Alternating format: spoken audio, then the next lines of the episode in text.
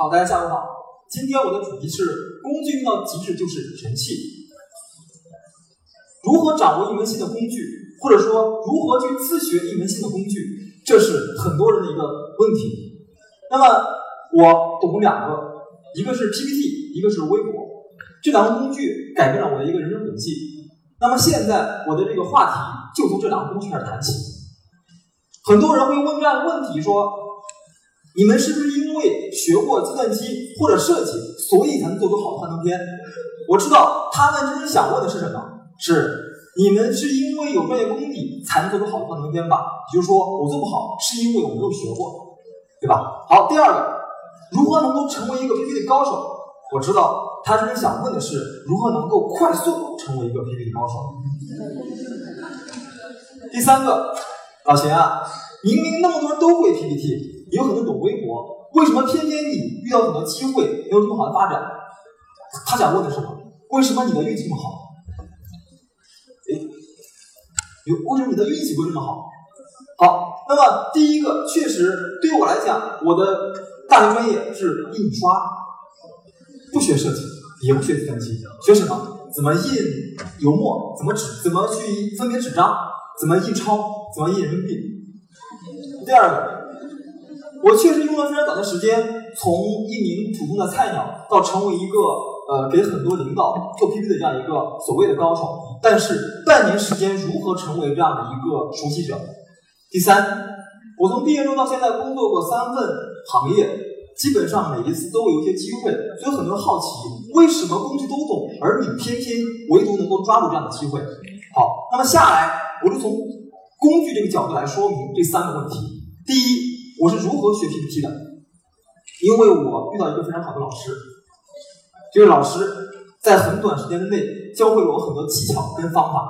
你们也非常熟悉他，他是谁呢？你们呢跟他还经常呢有些交道，经常还上他。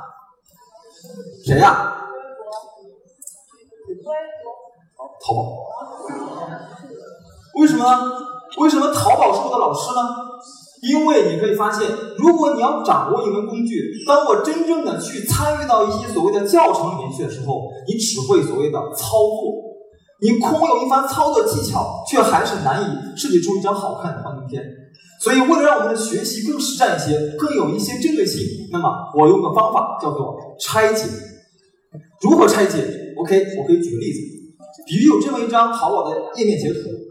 好的，同学们，我们来看一下。在这样一个截图里头，我们来分析各个部位的位置跟它们的细节。这里有一个三角形，这个三角形为什么要放在这个位置？为什么它放在这样的地方不写字呢？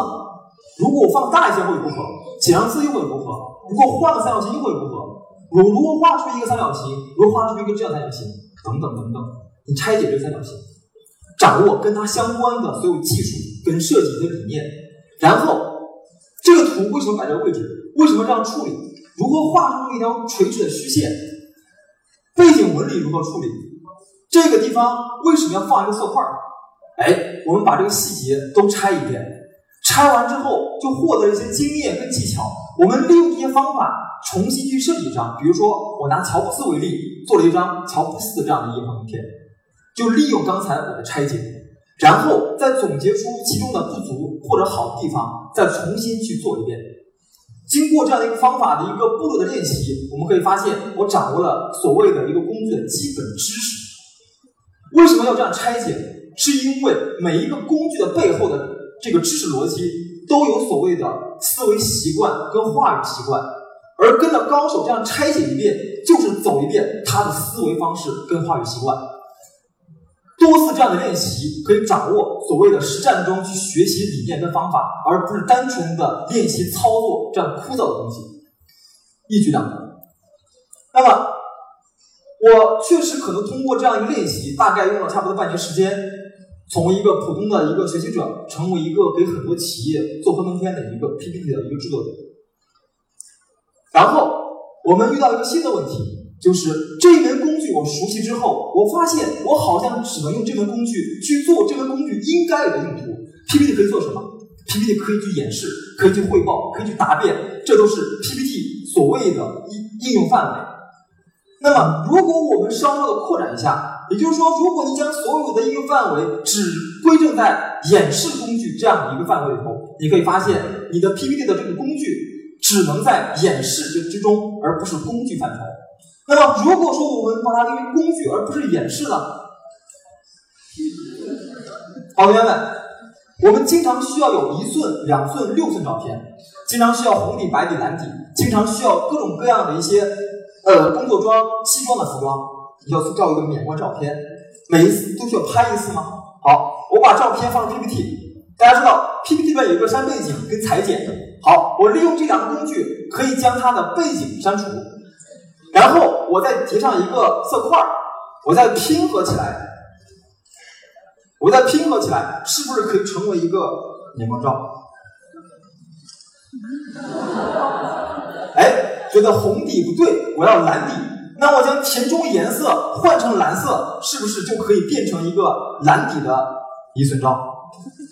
哎，你觉得说的一寸太小，我需要更大的，好吧？你说一寸、两寸、六寸、二十寸，你要哪一个？好。PPT 里面有一个插入形状，还有一个背景顶点，还有一个合并形状。如果我们将这些东西合用起来，比如说，呃，有一些矩形，有一些三角形，利用这些形状，你可以发现，我们可以拼合成这种非常精美的 IP 图标。好，你可能需要一些自画像，OK，纯粹拿 PPT 可以打造一个出来。如果你还需要一张所谓的酷酷的海报。那我需要一些特效文字，利用一些形状编辑跟形状填充，还可以做出这种非常精美的、非常有质感的特效文字，也是 PPT 打造的。如果你喜欢读书，有人说我记不住内容，我记不住逻辑，我看完之后就忘，你将这个书做成一个 PPT。我们可以发现，做完书之后，你可以理清，因为 PPT 本身是经典化和视觉化这样的一个操作，能让能够让我们很清晰的理清逻辑，并且成为一个输出，让你对这个内容更加理解深透，而且还有利于跟别人分享。或许你还需要一段动画来展示一个成果，OK，拿 PPT 也可以来打造。以上的这些作品都是纯粹拿 PPT 来完成，没有一个是通过所谓的 Photoshop。这这个 AI 或者 Flash 这个软件，那么问题来了，是不是说每个工具只有单独的用途呢？你发现没有？我拿 PPT 依然可以完成很多其他工具可以做的事情。所以说，一个工具到底有什么用途，取决于你怎么看待它。如果你仅仅只把它当做一个演示工具，它就是演示；但当工具来说，可以指导我的生活，可以帮助我做海报，可以做一些什么特殊效果，都可以。关键是工具有什么用途。你怎么看待它？所以这个想象力很重要。所以我说，所谓专业不一定是比那个会的多，或者说呃有底子或者学得早，而是因而是我们能够将其中的一两个招式练到极致，足够熟练。所以熟练度才是阻碍你成为高手的东西，而不是所谓的懂得多。所以我说，工具用到极致就是神器。关键在于我们怎么去看待它。好，同样的方法，我去拆解了微博，因为我去做了微博营销。我大学专业是印刷，如何去学一个跟我完全不沾边的专业？OK，依然是自学。怎么拆解？好，这是我当时在学微博营销这样一个工具的时候，每天拆解三个微博，坚持半年，一天都没有断过。那么如何拆解？同学们，微博可能分为图片跟文字两个地方。那么文字跟图片这两个区域又可以如何拆分？好，文字有什么？比如说有话题、有文案、有对象，有一些可能需要我们的特殊的一些言文字，还有图片部分可能有照片、有截图、有漫画、有这个动图等等。那么我们利用这些元素又可以如何拆分？比如话题，好，我们拆解话题，拆解之后，话题的部分又有这些细节，每一个细节又有一些特点，需要我们去拆分。以此，我们掌握了这个工具的基本用途。我们如果想进行进阶，我们要进行传播的分析。比如说微博，可能传播跟链接很关系，很关很关键。那么我们的传播应该如何去拆分呢？好，比如说这些微博，你先收集起来这一类帖子，然后我们来看这些微博之中它有什么特点跟共同之的一些特性，能够找到规律和一些套路。第一，它有一个互动跟。用户之间有一个发挥的空间，这是第一点。第二点，在传播过程中，我们找到了一个特点，就是它会形成一个特殊的文化，叫做接龙。最神用，或者说很多人发一个表情。那么我们来分析，这样的东西是一个套路的策划，还是一个网友的一个自发行为？如果是策划的话，这些东西又如何形成套路呢？好，我们去总结。好，我们总结之后，我们可以发现有如此多的所谓的接龙文化。那么同学们，你们可也可以去实践一下。如果你看不懂，说明你可能已经脱离这个时代了。好，这样的接龙有一个什么特别的一个用途呢？就是能够引发别人去跟帖。这个跟帖的用途就在于能够引发网友不自觉的去跟帖。这里面是什么心理？我们在我们走在大街上，我们看到一个长龙的时候，哎，一个队伍，哎，我们好奇，哎，到底发生什么事情？很好奇。所以这是一个所谓的从众心理。那么从众又作为这样一个大的心理框架里面的一些特点，我们利用这样的很多心理，又可以如何去做一条做出一条微博？好，在写到微博之前，我们可以来分析，可以来思考，是不是有这些问题，我们可以注意一下。而这些东西又可以帮助我们更好的去将微博的内容设置好，形成一个传播量。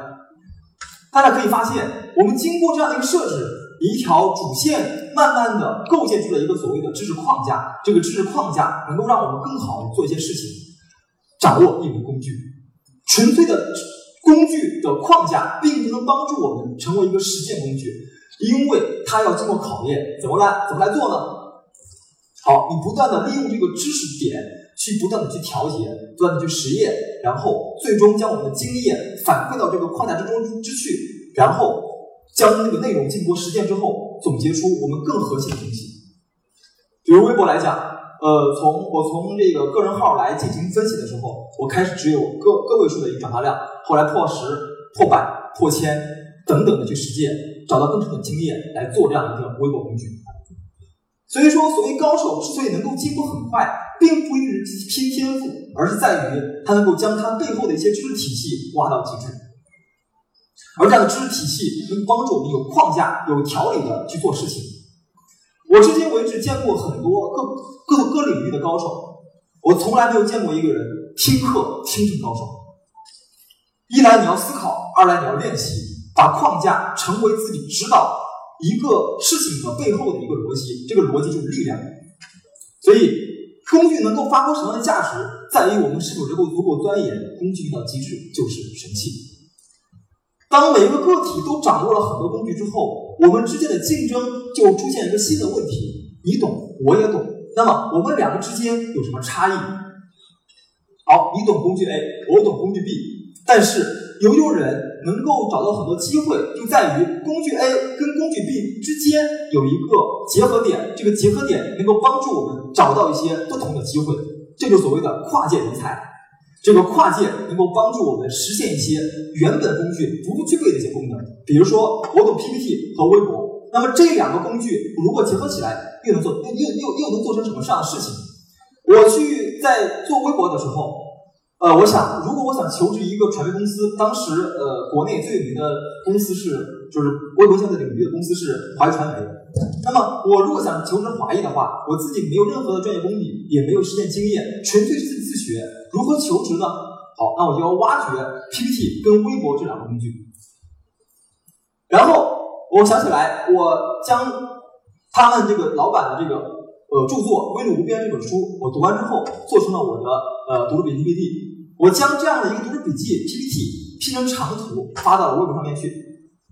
这样做的原因有三个：第一，本身华谊有培训的业务，那么这样的业务需要有很多制作课件的人的这样的一些呃制作者，而我的这个 PPT 的这样一个能力，通过这样的一条微博有个展现。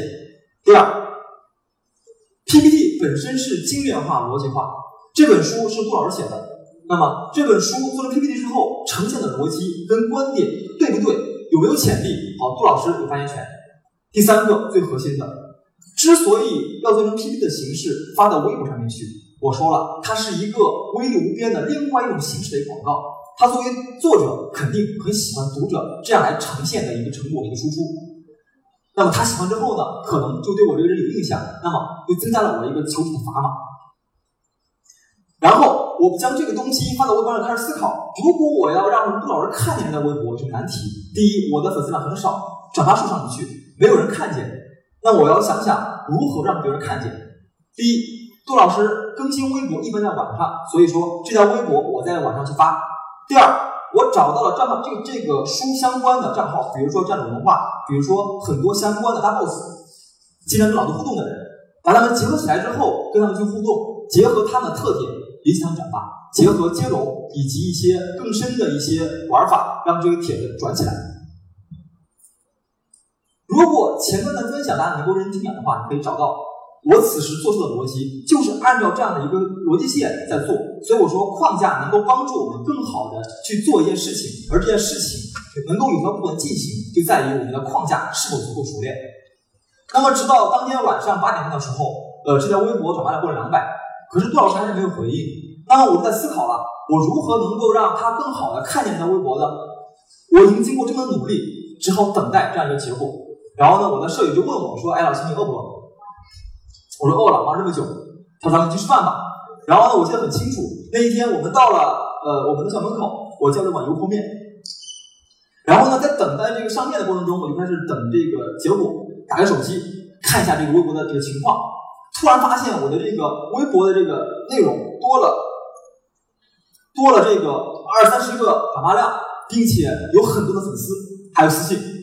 那我知道应该是杜老师转发了，然后我就开始思考，此时我按照我的策划是完全没有问题的。那么我如何对应起他的一个回应呢？OK，按照之前的策划，我应该怎么回应都有思考。但是当我真正打开这个手机面看他的这个内容的时候，发现他这样回答的：“大哥，你来华谊吧，求你了，真的。”我的第一反应。我的第一反应是，你不是应该夸这个 PPT 好吗？你咋不按套路出牌？然后我开始思考另外问题，因为当时我用一个诺基亚的手机，这个手机由于太老，由于突然间大量消息涌进来，导致我的这个手机死机了。然后我开始一个决定，因为我需要回去才能回应回应这条微博。然后我打开手机，已经呃一闪退。怎么办呢？我开始思考，我的油泼面还吃不吃？这个抉择让我能够冷静下来去吃一碗油泼面吗？哎，当我冷静下来吃完油泼面之后呢，回到宿舍，开始打开打开电脑，开始思考我应该怎么回应这条微博。同学们，如果是你的话，你能会怎么回应这条微博呢？第一件事情做什么？我的第一件事情，我先截图。要留证据，然后呢？截完图之后，我开始思考，哎，我到底应该如何去说我的话呢？哎，我说了我是谁，我有什么能力，为什么做这个事情，发了出去，思发了一遍，没有回应。我想，真的开玩笑吗？等了十分钟吧，我又重新写了一遍，发了出去。这时他回应了，这位成功，祝贺。我心想，你咋还不按套路出牌呢？我们不应该先谈钱吗？然后我因为不知道如何回应，回了一句“真的”，然后他回了六个字：“追回来上班。”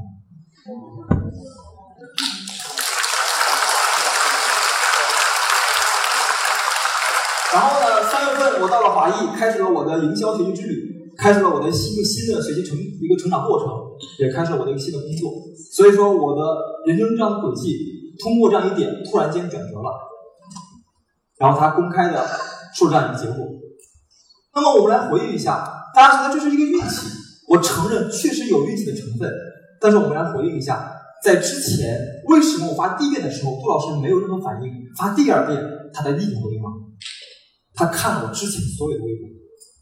所以这条微博有运有有有这个运成分，但之前的东西有积累。所以我说，一个东西要成果展现，要考虑之前，而不是仅仅一个东西。所以同样方法，我链接过古典，链接过刘同，链接过高晓松。那么就这样一个 PPT，就这样一个微博，他们的结果呈现东西完全不一样。所以说，你单纯懂 PPT，单纯懂微博都不可以，因为单纯 PPT 来讲，它是个载体，承载我的思想、观点跟逻辑，而微博是一个链接工具，用来传播。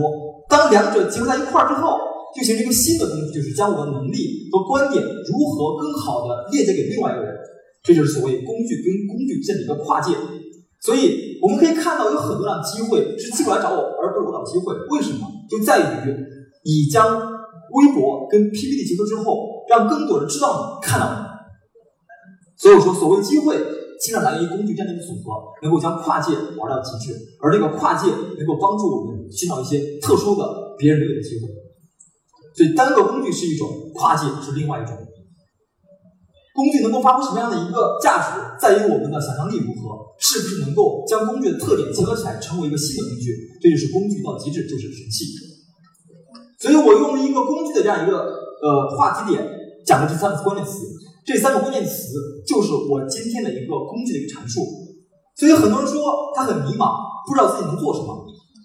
但是我们要思考的是什么？就是工具在手，你能够更靠谱的、更踏实的看到这些东西。可能有一天你在尝试在摸索，在一个围城里头你迷茫，你找不到你要的出口。可是只要工具在手，有一天在这样一个围城里面，你可能偶然敲开一个小口子。看到了一个外面的世界，而这个世界可能就是你的天地。一旦方向准了，能量聚集，我们就可以冲出牢笼，找出我们自己的天地，成为我们自己发挥的一个舞台的一个事情。所以我说，被逼的人生永远长不大，是因为你从来不主动，从来没有行动。想成为一个成熟的、有行动力的人，一定要主动，并且采取相关的措施，有熟练度，跟我们的想象力，让我们的工具发挥价值。不论今天说我还是其他几位分享人的一个讲述，这些东西呢都是我们的故事。如果我们单纯只听个故事，其实一点都不新鲜，因为跟你没有关系。所以，如果你想真正的汲取养分，成长为一个自己想要的人的话，那么你要从他们的故事里面吸取养分，用行动跟工具给自己找到一个天地，从别人的这样的一个故事里面去思考，在自己的故事里去成长，说不定下一个泰的 X 分享者就是你。好，谢谢各位。